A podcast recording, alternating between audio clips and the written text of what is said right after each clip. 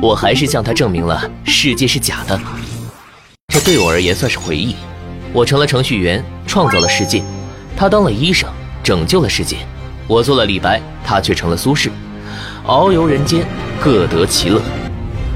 这个世界里，每个人就这样过着平凡的日子，很少有人问自己为什么要这么活着。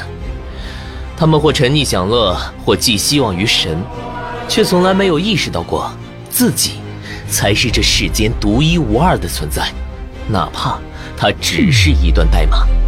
可每段代码也都有自己的排列方式，至少我是这么想的。合上日记本，熄灯睡觉。突然有一天，贾不知约我喝酒，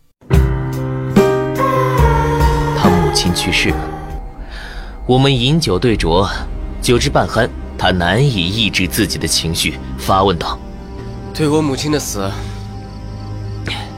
你到底怎么看？你是不是觉得这很可笑啊？啊，在你眼里，嗯，就在你眼里，这些是不是只是一串代码？有点吧。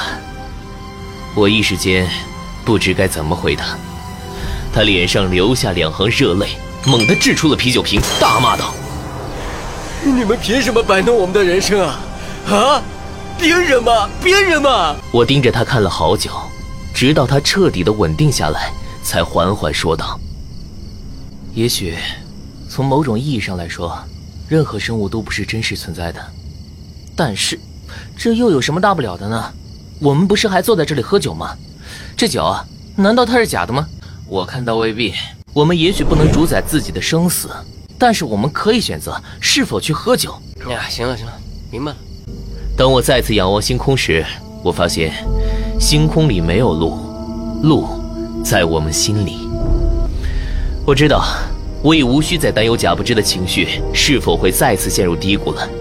他已经彻彻底底地洞明了人类以及他自身在宇宙中所处的位置。他已经找到了属于自己的人生之路，我们把这类人称之为觉醒者。我觉得这局也该结束了。M 八七星云，暗夜星，这是一个由暗物质组成的星球。我们这个星球的伤正在不断的升高，谁也不知道未来会是怎么样的。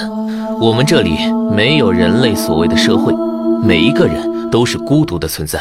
啊，原谅我，暂时喜欢用人来代替智慧生物。我们不需要依靠其他物质资料来生存，谁也不知道自己能够活多久。总是有人莫名其妙就死了，简直是虚无的可怕。我们劳动的唯一理由，就是去获得一些非必要性的东西，就比如我眼前的这台虚拟世界游戏机。游戏结算完成，是否存档？存吧。正当我准备再开一局的时候，突然。弹出了一个活动框，恭喜您成为真实世界测试版体验用户，请于二零一二年十二月三十一日前到创世纪公司进行免费体验。Bad luck。我调出了游戏内的时间，刚才的一局花费了我整整一个小时。二零一二年十二月二十五日，还有六天，好久没有出门了。暗物质地面竟然不断的在进行能量交换，这很是令我诧异和费解。